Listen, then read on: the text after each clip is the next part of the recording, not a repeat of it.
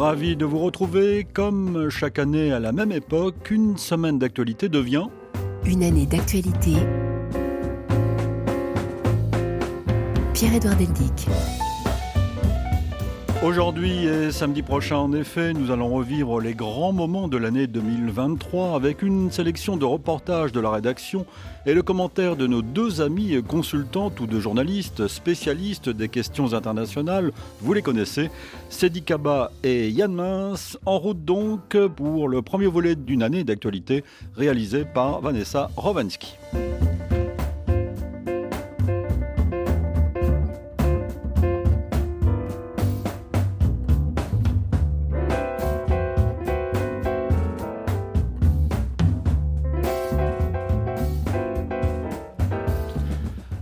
Bonjour Cédric Kaba. Bonjour. Ravi de vous retrouver pour cette traditionnelle revue de l'année. Bonjour Yann. Bonjour. Vous êtes, Bonjour à euh, tous. vous êtes euh, à distance, euh, forcé, contraint. Ravi de vous avoir aussi dans cette émission. Je suis heureux de vous rassembler, même si c'est à distance. Yann Sédic.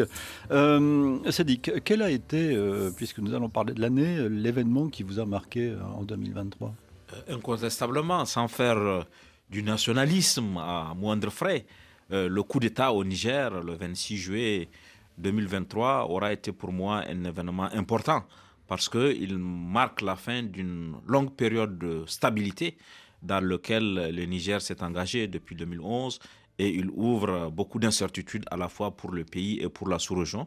Et ce coup d'État venant s'inscrire après ce que le Burkina et le Mali ont connu, ça me semble être un événement important, en tout cas pour cette année 2023. Nous y reviendrons euh, la semaine prochaine, dans la deuxième partie de l'année. C'est dit qu'une année euh, particulièrement chargée. hein. Absolument, à la fois avec euh, euh, dans le premier semestre de l'année et aussi dans le second semestre, la guerre en Ukraine qui ne s'est pas tarie, l'ouverture d'un nouveau front au, Proche-Orient, la situation que l'on a connue au Sahel qui ne, qui ne s'est pas arrangée, et puis d'autres événements comme le séisme au Maroc. Vraiment, l'année a été dense, elle a été chargée, et on n'a pas, comment dire, on n'a pas eu de repos cette année sur le plan de l'analyse, sur le plan euh, de la lecture des événements.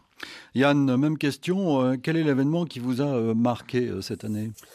Je pense que comme beaucoup de gens, l'attaque commise par le Hamas le 7 octobre m'a beaucoup euh, euh, d'abord surpris, euh, ensuite euh, choqué, et on en voit les conséquences aujourd'hui. Cela dit, je voudrais mettre l'accent sur un deuxième événement qui est moins médiatisé, en tout cas en France, qui est ce qui se passe au Soudan. Je crois que l'affrontement entre les deux généraux était hélas prévisible. En revanche, le fait que le conflit prenne euh, doucement et un peu loin, un peu trop loin des caméras, je trouve, qui s'étendent, qui prennent, qui s'étendent sur l'ensemble du Soudan, ça c'était peut-être moins prévisible.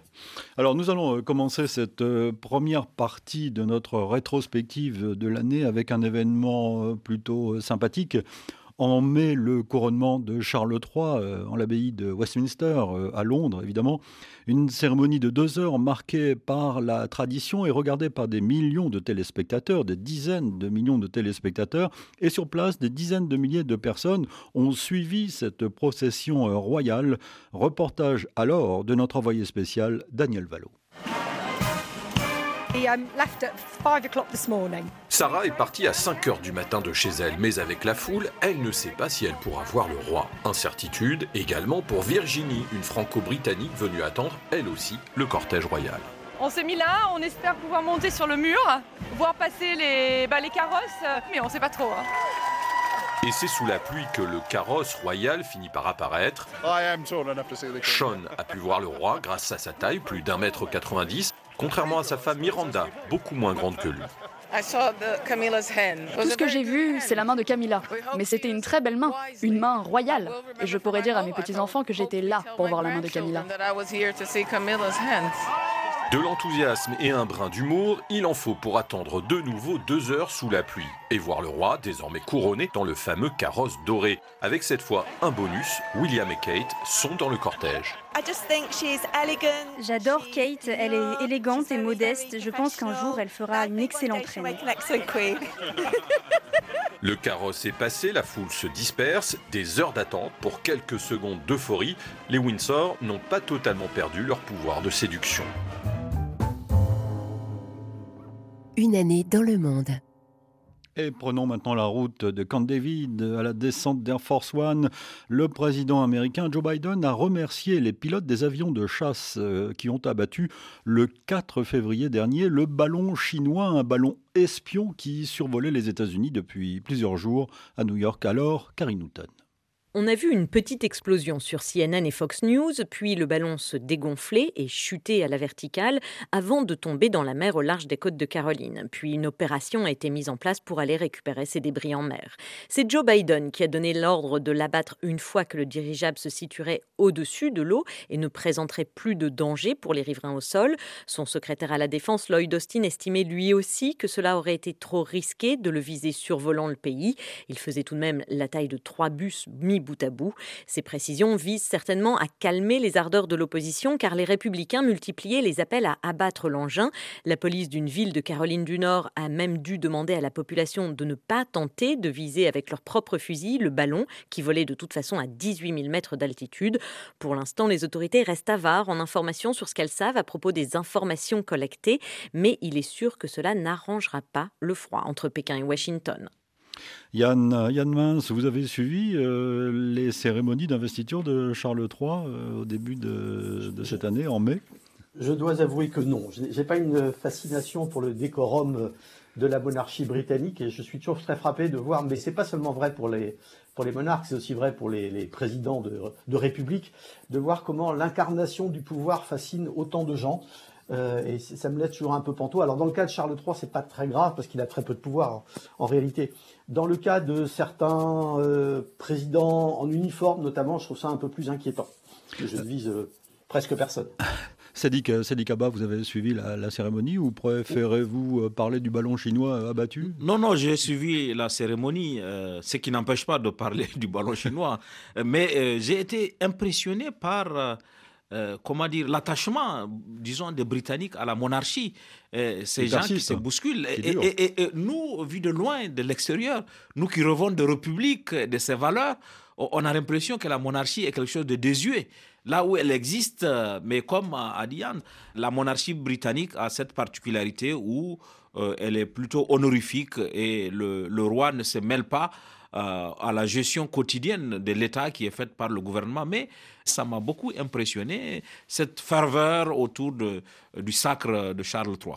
Yann, le ballon chinois vous inspire un commentaire? Disons que si la manœuvre chinoise visait vraiment de l'espionnage, euh, on a, on a vu plus discret comme méthode. Donc je ne sais pas ce que les Chinois ont pu, enfin les militaires chinois notamment ont pu recueillir comme renseignement. Ce que ça illustre, c'est l'ambiguïté de la relation euh, entre les États-Unis et la Chine on n'est pas dans la guerre froide euh, comme avec l'Union soviétique, parce que du temps de l'Union soviétique, il n'y avait pas d'échange euh, économique important entre les États-Unis et l'Union soviétique. Ils n'étaient pas interdépendants économiquement. Aujourd'hui, avec la Chine, les États-Unis sont extrêmement interdépendants. Euh, l'un est le client de l'autre, le fournisseur, et, donc il ne peut pas y avoir des relations aussi tout le temps tendues et, tendues sur le plan militaire que c'était le cas avec l'Union soviétique, où effectivement on avait l'impression que à une certaine époque, en tout cas, chacun des pays ou des puissances avait le doigt sur la gâchette nucléaire. C'est Kaba. Oui, oui, justement, euh, avec le, recul, on, peut avoir la lecture euh, de, cette relation vraiment très ambiguë, à la fois euh, capable de produire des tensions d'un niveau très extrême, mais aussi sans amener à la rupture des échanges.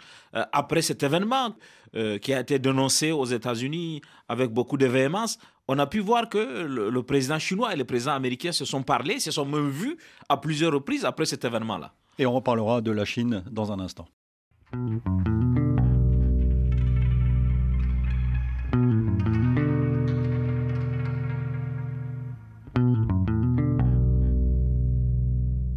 Une année d'actualité. L'Ukraine, euh, maintenant, c'est dit Yann, le conflit s'est poursuivi durant toute l'année. Une image parmi d'autres, Joe Biden a effectué un déplacement surprise à Kiev en février. Le président américain, soutien de l'Ukraine, a affirmé son, aide, son soutien indéfectible au pays agressé par la Russie. Du côté des habitants, plus d'un an alors, après l'agression totale de la Russie, il a fallu apprendre à gérer cette menace quotidienne, la menace russe. Le point avec notre correspondante à Kiev, Emmanuel Chaz.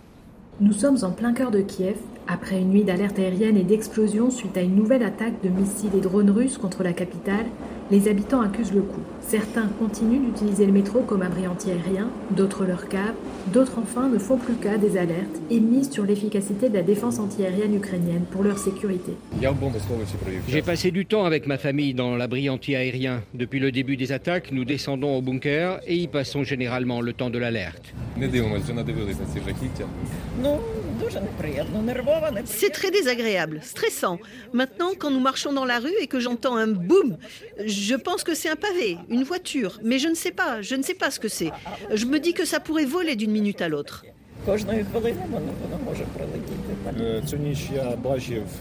La nuit dernière, j'ai vu et regardé nos forces de défense aérienne abattre ces missiles. C'était très bruyant, très lumineux. Je ne suis pas allé au bunker, mes amis et moi étions à la maison. C'était très actif et puissant. Les forces ont travaillé, c'est très agréable de savoir que nous sommes protégés, même de missiles tels que le poignard. Tout le monde a dit que c'était une telle fusée que personne ne pouvait abattre. Eh bien, vous voyez, l'Ukraine survivra à tout. Comme Igor, Olia et Vyacheslav à Kiev que nous venons d'entendre, chaque jour, quelque part en Ukraine, des millions de personnes attendent avec anxiété la fin des alertes aériennes. Seule lueur d'espoir, depuis mardi matin, les systèmes de défense antiaérienne donnés par l'Occident semblent enfin fonctionner contre les missiles hypersoniques Kinshal. Malgré les attaques répétées, pour les Ukrainiens, ceci est une mince assurance que leur ciel est peut-être devenu un peu plus sûr. Reportage d'Emmanuel Lechaz à Kiev au début de l'année. L'évolution de la guerre est à suivre évidemment dans nos journaux. Suite de cette première partie d'une année d'actualité sur euh, RFI. Yann, euh, comment avez-vous euh, suivi ce conflit, cette guerre qui, a duré donc, qui a continué en, 2023 en Ukraine? Il me semble qu'on on a attendu beaucoup des Ukrainiens quelque chose qu'ils pouvaient difficilement faire, ce qui était de mener une contre-offensive rapide et efficace et de repousser euh, la Russie. Euh, pendant plusieurs mois euh, de, la trêve hivernale, si je puis dire, à cause du climat, du temps, etc., de l'état du terrain, les Russes ont renforcé leur défense, et ça, c'est des choses qu'ils savent faire. Ils savent construire, ils savent comment dire, s'enterrer, enterrer leurs soldats pour, pour résister à des assauts. Et c'est très compliqué ensuite. Et là, c'est là qu'on a vu effectivement des combats qui ressemblent plus maintenant à ceux des tranchées de la Première Guerre mondiale qu'à la guerre technologique qu'on voit parfois sur, euh, sur nos écrans. Donc on a attendu, quand je dis on, c'est les pays occidentaux notamment, que les Ukrainiens fassent quelque chose qu'ils pouvaient difficilement faire, notamment parce qu'ils ont moins de, de, soldats disponibles, ils ont une population beaucoup moins importante que, que, celle de la Russie, et aussi parce que je pense que les pays occidentaux, singulièrement les États-Unis, ont toujours un peu retardé les livraisons d'armement par peur que les Ukrainiens les utilisent sur le territoire russe et non pas seulement sur le territoire ukrainien. Et je pense que ça a handicapé en partie euh, l'armée ukrainienne. Mais le, principal problème, c'est que c'est là une guerre de tranchées et que c'est très compliqué de repousser rapidement euh, ce, genre de, ce genre de dispositif. C'est Kabal, la guerre en Ukraine, sachant que l'année est marquée aussi par le début du processus d'admission de ce pays à l'Union européenne, décidé à, la fin de, l'année, il y a quelques semaines. moi, pour moi, la guerre, c'est à l'Isée. Les pays occidentaux ont dépensé sans compter dans le soutien militaire à l'Ukraine en apportant des armes. Euh, un moment, il y avait un débat difficile sur s'il faut livrer ou non les chars lourds à l'Ukraine. Finalement, ce débat a été tranché, y compris l'Allemagne qui était réticente à livrer les chars, euh, à livrer ces chars lourds. Après, il y a eu le débat sur est-ce qu'il faut donner du soutien aérien ou pas. Finalement, un pays comme la Grande-Bretagne a décidé de donner euh, les moyens aériens, mais ça n'a pas suffi pour que la reconquête, la contre-offensive euh, produisent des résultats qui étaient attendus. Donc on est arrivé à un alisement qui, euh, pour moi, amène à, défendre l'idée que j'ai souvent défendue dans, dans cette émission en disant qu'il euh, faut qu'on tire les enseignements de ce qui s'est passé cette année pour envisager l'année prochaine peut-être un compromis politique. En tout cas, j'ai vu que dernièrement, le président Poutine, dans sa rencontre annuelle avec sa conférence de presse annuelle, n'avait pas exclu qu'on aille vers un compromis politique euh, à défaut d'une victoire militaire. Partons pour la Russie, euh, justement, et parlons maintenant du raid d'Evgeny Prigogine en juin, c'était le 23. Vladimir Poutine blême était intervenu au début de la journée. Le président russe avait admis alors une situation difficile et il avait dénoncé un coup de poignard dans le dos, je le cite. Un coup de cette nature avait été porté à la Russie en 1917 lorsque le pays était en pleine Première Guerre mondiale. Les intrigues, les querelles, la politique menée dans le dos de l'armée et du peuple ont causé un immense choc, la destruction de l'armée et l'effondrement de l'État, la perte de vastes territoires. La tragédie de la guerre civile. Nous ne laisserons pas cela se reproduire. Nous protégerons notre peuple et notre État contre toute menace, y compris celle de la trahison intérieure. Tous ceux qui se sont délibérément mis sur la voie de la trahison, qui ont préparé une rébellion armée, se sont mis sur la voie du chantage et des méthodes terroristes. Ils subiront une punition imminente, répondront à la fois à la loi et à notre peuple. Les forces armées et les autres organes de sécurité de l'État ont reçu les ordres nécessaires. Finalement, Alexandre Loukachenko, le président dictateur biélorusse, a annoncé alors un accord avec Evgeny Prigogine après le coup de force de quelques heures de celui-ci qui a amené les troupes de Wagner, il faut le rappeler, à quelques centaines de kilomètres de Moscou. Evgeny Prigogine a confirmé cet accord. Ils voulaient dissoudre la compagnie Wagner. Nous sommes sortis le 23 juin pour la marche de la justice. En une journée, nous avons marché jusqu'à être à 200 km de Moscou. Pendant ce temps, nous n'avons pas versé une seule goutte de sang de nos combattants. Maintenant est venu le moment où du sang aurait pu être versé.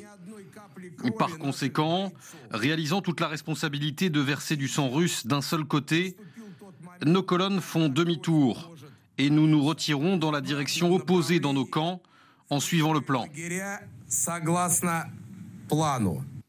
Yann Mince, Evgeny euh, Prigogine, euh, qui a trouvé la mort dans un malencontreux accident euh, d'avion. comment avez-vous analysé ce, ce raid surprise et étonnant de Prigogine? Bah, D'abord, j'étais surpris qu'il se lance dans une pareille aventure et j'étais encore plus surpris de voir que personne ne l'arrêtait sur la route de Moscou, jusqu'à ce qu'effectivement il, il stoppe le mouvement à 200 km. Ma, ma question, c'est toujours la même. Qu'est-ce que voulait Prigogine? Est-ce qu'il espérait euh, qu'une partie de l'armée le suivrait et que ses ennemis, qui sont euh, le chef d'état-major, le ministre de la Défense, euh, seraient déboutés par Poutine? Est-ce qu'il espérait provoquer une scission au sein des forces armées? Il s'était fait filmer le matin même de son aventure avec deux chefs importants de, l'armée, pas les chefs suprêmes, mais deux chefs importants, et il critiquait globalement les, plus hauts responsables des, des, forces russes. Donc, est-ce que c'est ça qu'il espérait et ça n'a pas marché? En tout cas, je ne crois pas qu'il pensait être capable de renverser le régime de Poutine mais c'est clair que Poutine a eu peur. Et c'est clair aussi, me semble-t-il, que euh, le fait que, Poutine n'ait pas réagi dans la violence euh, lui, donnera un crédit dans l'opinion russe, qui pense probablement que, je ne sais pas si c'est vrai ou pas, mais en tout cas qu'il a fait preuve de sagesse en ne déclenchant pas une offensive euh, sanglante contre Prigogine, en, en provoquant effectivement cette référence à la guerre civile, parce qu'il adore Vladimir Poutine les références à l'histoire russe ancienne, et notamment à la période des débuts du régime soviétique. Euh, Vladimir Poutine a apparu euh, quelques heures euh, au début de cette journée-là, le, 26 juin, un peu déstabilisé, non? Ah oui, c'est tout à fait exact. il a paru déstabilisé et, son pouvoir a vacillé, on peut dire, vraiment. si les forces armées russes avaient suivi Prigogine pour si peu, je pense que le pouvoir aurait basculé. mais Poutine a réussi à bien manœuvrer. Et à mon avis, le défaut, l'erreur d'appréciation de Prigogine aussi a été de penser que, euh, compte tenu du contexte et compte tenu des revers euh, sur le terrain, que ça pouvait, que ça suffisait.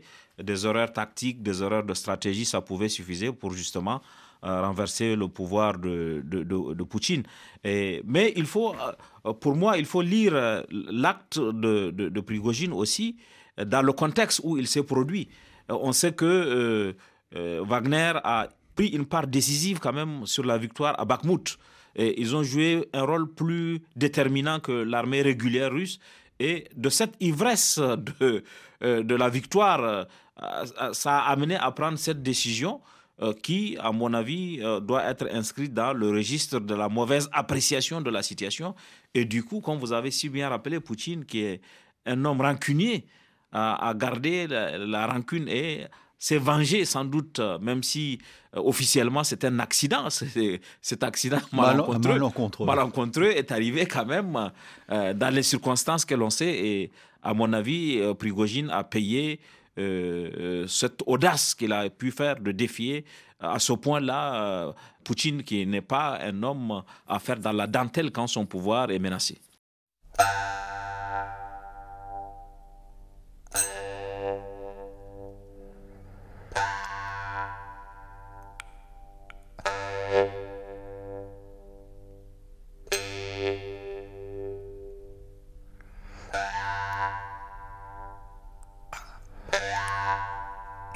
Dans le monde. Suite de cette première partie d'une année d'actualité sur RFI, c'est sans surprise en Chine, on y revient à la Chine. Euh, Xi Jinping a obtenu en mars un troisième mandat de président à l'âge de 69 ans après un vote formel du Parlement qui en a fait l'un des dirigeants chinois les plus puissants depuis Mao Tse-tung. À Pékin, notre correspondant Stéphane Lagarde. 2952 votes ont été constatés à l'issue du dépouillement, dit le scrutateur devant la marée des délégués réunis au Grand Palais du Peuple ce vendredi. 2952 votes ont été récupérés, 2952 ont été validés. Xi Jinping est donc réélu à l'unanimité des présents. Pas d'opposition, pas d'abstention et de longs applaudissements après 10 ans d'exercice. Le numéro 1 chinois a éliminé ses rivaux. Le vote, qui vient valider une décision du 20e congrès en octobre, a une portée politique forte. La dernière partie de la session parlementaire ce matin a été retransmise par la télévision centrale de Chine. Elle montre une élite rouge unie et rassemblée derrière le chef de l'État. Même chose pour la direction de la commission militaire centrale nationale. Là aussi, pas un frémissement dans les rangs. 2952 voix et applaudissements, là encore, pour la reconduction de Xi Jinping à la tête des armées. Casquette blanche, bleu et voilà qu'une dizaine d'officiers des trois corps de l'armée populaire de libération descendent jusqu'à la tribune en portant le livre rouge de la constitution chinoise. Le symbole est censé rappeler l'importance de la constitution justement après sa révision il y a cinq ans pour supprimer la limite de l'exercice du pouvoir présidentiel. Je jure d'être fidèle à la Constitution de la République populaire de Chine, déclare alors Xi Jinping, qui s'est présenté récemment comme le grand timonier à la barre du navire Chine, prêt à traverser la mer agitée des relations internationales. À noter également dans la première partie de 2023 un séisme en Turquie et en Syrie en février, plus de 5000 victimes. Le début d'une série d'inculpations pour Donald Trump, euh, inéligible d'ailleurs selon l'État du Colorado euh, en décembre. Euh, une année aussi marquée par la violence des gangs en Haïti et la réélection en mai de Recep Tayyip Erdogan. Yann Mince, nous, nous évoquions la, Chine en début d'émission. Xi Jinping est plus que jamais installé au pouvoir. Oui, inévitablement. Ne serait-ce que si on regarde le culte de la personnalité dont il est l'objet, le fait que sa pensée ait été euh, portée au pinacle et fasse maintenant référence et, soit l'objet de cours, d'enseignements, etc. En même temps, euh, l'économie chinoise montre des signes, sinon de faiblesse, du moins euh, de comment dire, de fébrilité. Euh, la croissance n'est plus qu'elle était. Euh, on a une crise de l'immobilier qui est, très importante. Or, l'immobilier pour les, ménages chinois, c'est la, retraite, parce que le système de retraite est, très faible. Et donc, si vous perdez votre patrimoine euh, dans la pierre, vous perdez une partie de votre retraite. Tout ça veut dire que les fondements du pouvoir de Xi Jinping sont peut-être moins, moins puissants que ce que la propagande du régime et ce que les apparences du décorum les réunions officielles pourraient, pourraient laisser penser. Et, j'en veux pour preuve le fait que dans la deuxième partie de, l'année, il y a eu tout un tas de disparitions d'officiels, alors peut-être pour corruption, notamment dans les milieux de la défense, et des gens qui étaient proches de Xi Jinping. Donc c'est pas sûr que le, numéro un chinois puisse absolument faire confiance à, tous les membres de son entourage jusqu'au bout, disons. C'est aussi votre avis, euh, Sadi Kava Oui, je pense en même temps que l'effet que Xi Jinping ait réussi à sauter le verrou de la limitation de mandat, si on peut dire, est la preuve qu'il a su manœuvrer avec beaucoup d'efficacité. Parce que jusqu'ici, ses adversaires ont eu deux mandats chacun et à la fin ont dû passer la main. Mais là, on s'inscrit dans une nouvelle page euh, de son pouvoir puisque euh, il pourra se représenter autant qu'il voudra. La, limitation de mandat vient de sauter avec euh, cette manœuvre qu'il a pu réussir. Ça lui ouvre le, boulevard pour un pouvoir qu'il ne quittera que quand il voudra ou quand d'autres personnes à l'intérieur du parti communiste chinois vont créer la possibilité de, le renverser. Ce qui me semble aujourd'hui, au regard du fonctionnement en tout cas, du, Parti communiste, quelque chose de, très difficile. Et ça, il marque de son empreinte vraiment la, gestion politique et euh, cette ère politique en Chine. Euh, pour le reste, euh, l'affaiblissement de l'économie chinoise, quand même, la Chine fait quand même une preuve d'une certaine résilience. Malgré le recul, elle était la deuxième économie du monde, c'est vrai, mais elle reste quand même, on a vu euh, le, bilan de, de, route de la soie qui, a été fait, euh, la diplomatie chinoise aussi, son rôle aujourd'hui. Euh, dans la guerre en Ukraine, on a vu la, position qu'elle a prise, que la Chine a prise, et aussi le fait que Zelensky lui-même se soit rendu là-bas et discuté avec eux prouve que la Chine a quand même encore de l'influence euh, euh, sur le plan international. Je reviens, euh, Yann Main, sur l'information qui, date de, mardi, de ce mardi, c'est-à-dire que la décision du Colorado d'écarter de la primaire dans son État Donald Trump. Que vous inspire cette, cette nouvelle? Est-ce que c'est le début de, de quelque chose, à votre avis, d'un rejet de Donald Trump? Oui, c'est probablement un, rejet partiel, mais la, question c'est euh, est-ce que les primaires chez les républicains vont vraiment être des primaires? Pour l'instant, euh, Donald Trump écrase tous les, tous les adversaires. Il a même refusé de participer à des débats télévisés parce qu'il dit c'était pas, c'était pas la peine, il est tellement en avance. Moi, ce qui me frappe, c'est que effectivement, même s'il y aura peut-être des entraves juridiques à, à, sa candidature, je ne crois pas que ce soit possible de l'empêcher. Euh, et, ce qui me terrifie, c'est de penser qu'il y a autant de gens aux États-Unis qui sont prêts à remettre euh, Donald Trump euh, au pouvoir et que personne dans son propre camp. On a vu le gouverneur de Floride de Santis essayer, mais ça marche pas. Maintenant, c'est Nikki Haley, une ancienne responsable de l'administration Trump des affaires étrangères, qui, qui tente le coup, mais ça n'a pas l'air de marcher. Trump a une aura que je trouve terrifiante dans une grande démocratie comme les États-Unis. C'est votre avis, Cédric Oui, moi, moi je, suis, je suis moins catégorique que Yann sur le fait que des obstacles juridiques ne vont pas se, se, mettre sur son chemin. Là, euh, comme on a dit, c'est une séquence en plus de celle qu'on connaît déjà. Trump est quand même passé rapidement par la case prison, puisqu'il a dû aller dans un établissement pénitentiaire pour comprendre ses empreintes, et sans compter maintenant les procès, les procès à répétition qui l'attendent. À mon avis, euh, il va sans doute continuer à jouer la légitimité populaire, le soutien populaire contre les, les, euh, instruments juridiques. Les États-Unis étant une grande démocratie, je ne suis pas convaincu que euh, le soutien populaire puisse euh, être au-dessus des dispositions légales. Et à mon avis, ce n'est pas encore gagné pour Trump, malgré sa popularité.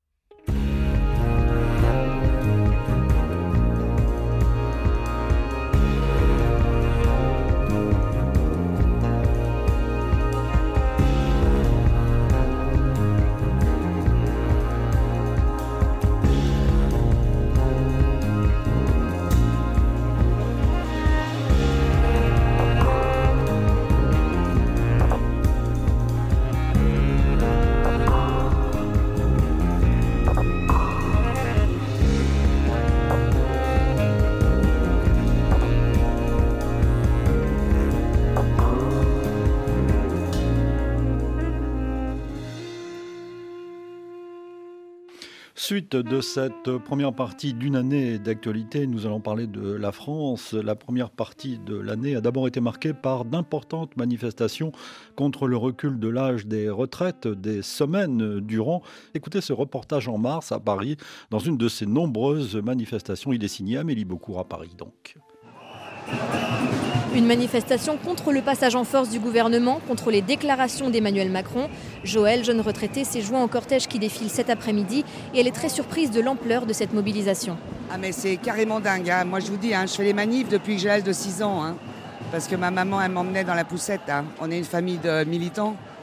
Mais je pense que Macron, il a énervé tout le monde hier. Comment est-ce que vous la voyez évoluer, cette mobilisation dans la rue? J'aimerais que ça soit dans un sens positif, mais vous avez bien vu, il s'arc-boute parce qu'il est très orgueilleux. Euh, là, euh, ce serait dommage que ça mette vraiment le feu aux poules, les gens sont énervés. Et donc ça veut dire que ça peut être une escalade, de la violence et tout. Donc c'est dommage, mais on en est arrivé là. Des actions violentes qui sortent du cadre formel de la mobilisation syndicale, c'est ce qui risque de se multiplier dans les jours qui viennent. Et elle commence d'ores et déjà à différents endroits du cortège où les poubelles brûlent et où les forces de l'ordre sont intervenues à plusieurs reprises. Autre événement dans cette première partie de l'année en France, au début de l'été, des nuits sous haute tension à Nanterre notamment, mais pas seulement, dans toute la France, après la mort de Naël, tué par un policier lors d'un contrôle, reportage de Pierre-Olivier.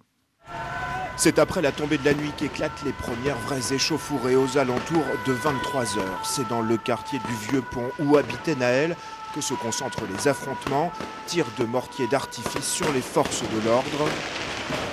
Ce jeune assure qu'il ne fait que traverser la rue. On arrive après, il y avait le feu, on arrive après. Je ne peux pas vous dire ce qui s'est passé exactement. Là, ça commence à péter, à mon avis. Au beau milieu de la route, des jeunes encagoulés jettent toutes sortes d'objets avant de mettre le feu. Un riverain sorti de chez lui, hébété, regarde la scène. Bah, c'est des petites barricades, euh, il y a des pneus, des armatures en, fer là. Ils ont mis de l'alcool chaque fois ici. Hein. Généralement on commence à arroser avec l'alcool, les gens déplacent leur voiture, dans un nuage de gaz lacrymogène, les pompiers tentent d'éteindre un incendie avant d'être pris pour cible à leur tour. Plusieurs médiateurs de la ville de Nanterre vont au contact des jeunes pour tenter de calmer les esprits. Et frais, l'événement, ça s'est produit hier. Après, vous savez, les gens, quand ils sont déterminés, il n'y a pas de. Dire les esprits, ils sont encore, encore euh, chauds, quoi. Je ne peux pas vous dire qu'on va les calmer, on va essayer de faire en sorte qu'ils ne prennent pas de coups, surtout.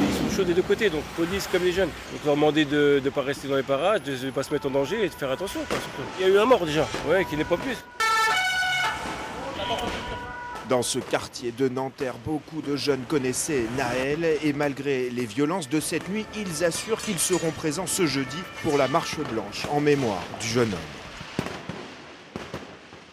Alors là, c'était un reportage à Nanterre, mais il y a eu des, des émeutes euh, pendant plusieurs jours dans quasiment toutes les villes de France à des degrés divers, en tout cas dans certains quartiers. Sadi Kaba, ça vous inspire un commentaire La France entre manifestations et émeutes? Euh, Je schématise, hein, je caricature. vous avez raison de faire ce constat-là. Moi, j'ai été surpris vraiment par euh, l'embrasement, par euh, la vitesse avec laquelle cet événement parti de Nanterre s'est répandu dans le reste de la France. C'est comme s'il y avait déjà une sorte de poudrière et puis on a mis le feu et ça s'est répandu. Euh, comme vous avez bien dit, c'est parti de Nanterre, mais ça a gagné presque toutes les villes. Euh, et il y a des Même les petites villes, les, les, villes moyennes où il ne se passait rien jusqu'ici. Les, hein. villes, euh, les petites villes.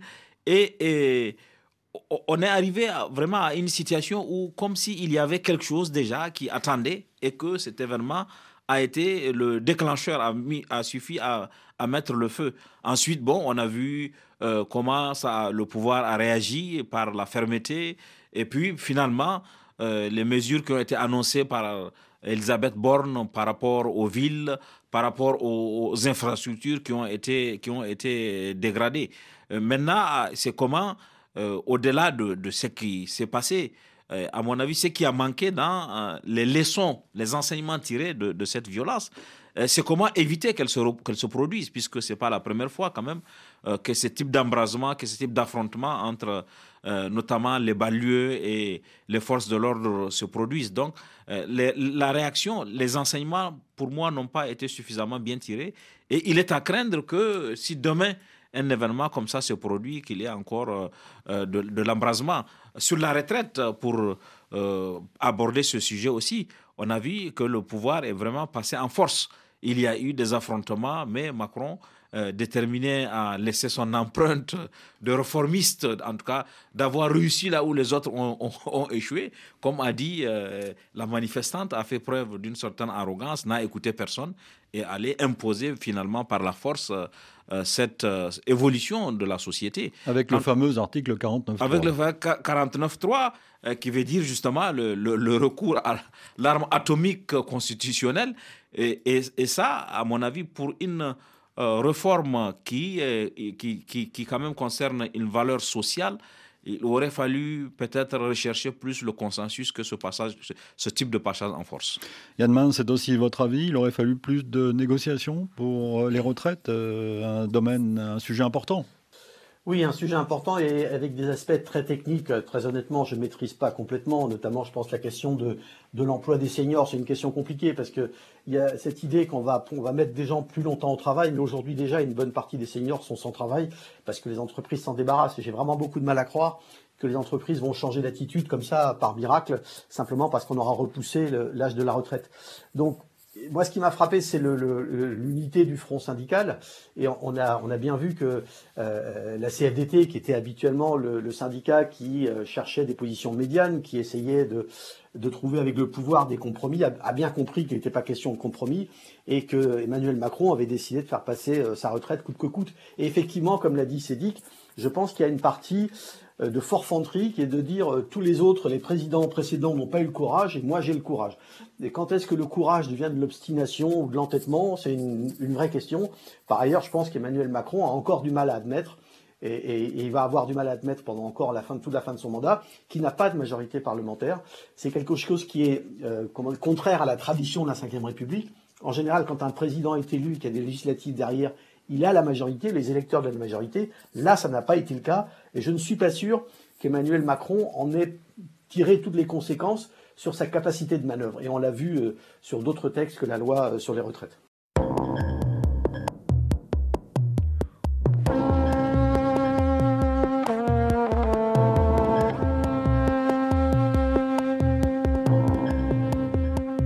Pour nous écrire par courriel, semaine.actu.rfi.fr.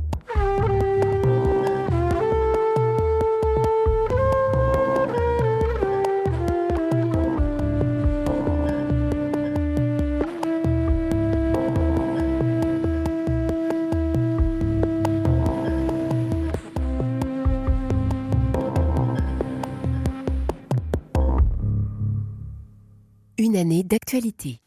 Partons maintenant pour le continent africain, la première partie de l'année euh, en Afrique. Euh, et nous allons euh, prendre la direction du Soudan d'abord, où les combats se sont intensifiés, donc, et rien ne semble pouvoir arrêter la violence. Vous y faisiez référence, Yann, au début de l'émission. Les Soudanais, eux aussi, ont assisté et assistent toujours impuissants à ces combats entre l'armée du général Fatah al-Bourhan et les paramilitaires du général Doglo Diemeti. Reportage d'Eliott Brachet, par exemple, à Khartoum en avril. Sans eau, ni électricité, ni ravitaillement, les habitants de Khartoum sont pris au piège des combats. Ayman se tient inquiet sur le seuil de son immeuble. Dans le centre de la ville, de nombreuses personnes sont encore bloquées dans des bâtiments proches du quartier général de l'armée ou du palais présidentiel. Depuis le premier jour, certains sont bloqués dans des banques, des écoles. Les blessés ne peuvent pas atteindre les hôpitaux. Nous sommes des civils coincés au fond d'une tranchée. Partout, les Soudanais traversent des conditions terribles. La guérilla urbaine se poursuit. Plusieurs cas de pillage et d'intrusion de miliciens dans les habitations ont été rapportés. Au moins cinq hôpitaux ont été frappés par des obus ou des tirs d'artillerie. Le peuple a choisi son camp. Aucun de ces deux généraux ne nous représentera jamais. Ce ne sont pas des chefs d'État. Sinon, aucune de ces balles n'aurait été tirée, aucun citoyen n'aurait été blessé, aucune âme ne se serait éteinte. Ils nous auraient protégés que les armées rentrent dans leurs casernes et que les forces de soutien rapide soient dissoutes. Ce pays doit être gouverné par des civils, pas par des militaires. À la nuit tombée, toujours aucun signe de désescalade. Le conflit se poursuit, plongeant le pays dans l'inconnu. Partons maintenant au Sénégal où la condamnation d'Ousmane Sonko à deux ans de prison ferme pour corruption de la jeunesse le 1er juin a fait du bruit. L'opposant accusé de viol a toujours dénoncé un complot pour l'empêcher d'être candidat à la présidentielle. Des violences ont alors éclaté dans plusieurs villes du pays, notamment à Dakar, une capitale paralysée comme nous le disait à l'époque Charlotte Hydrac comme un champ de bataille à l'université Cheronta Diop. Jets de pierre, bus incendiés, bâtiments saccagés. En face, des tirs nourris de gaz lacrymogène par les forces de l'ordre. Même genre de scène dans plusieurs quartiers de la capitale hier.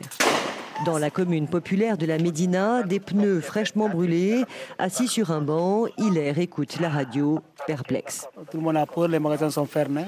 Il n'y a pas de véhicule, il n'y a rien. Les écoles, l'économie, on nous a fait tellement perdre du temps. Babacar, lui, ne comprend pas la décision de la justice. Voilà, jour férié. Tout est bloqué, on dirait un jour férié, dit-il. Je pense que Sonko a commis une erreur. Il est allé dans le salon de massage, mais les juges disent bien qu'il n'est pas coupable de viol ou de menace de mort. C'est pas du tout normal. Les violences rappellent celles des émeutes de mars 2021. Au tout début de l'affaire judiciaire, il y avait eu au moins 13 morts.